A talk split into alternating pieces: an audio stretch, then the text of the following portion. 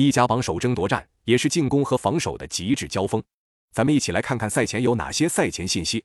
一、那不勒斯目前在对阵尤文图斯的交锋中取得意甲主场三连胜，而那不勒斯历史上主场对尤文图斯最长是四连胜，本场取胜则能追平纪录。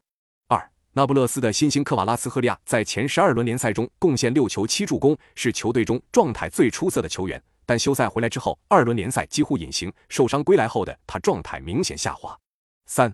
那不勒斯本赛季意甲有五场比赛都是先丢球的一方，但他们完成了四次逆转，拿到了十二分，是本赛季意甲逆转能力最强的球队。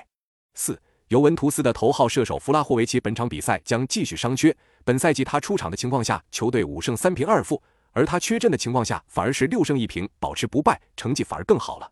五，两队都是九天三战，赛程都很紧密。而尤文图斯在上场比赛中轮休了布雷默、帕雷德斯、米利克、基耶萨等主力，轮换的程度要比那不勒斯更大一些。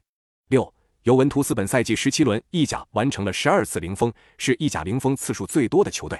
而那不勒斯本赛季十七轮意甲仅有二场被零封，其余十五轮都能取得进球。本场真正是意甲的最强攻守大战。那么本场比赛你更看好谁？欢迎留言您的观点。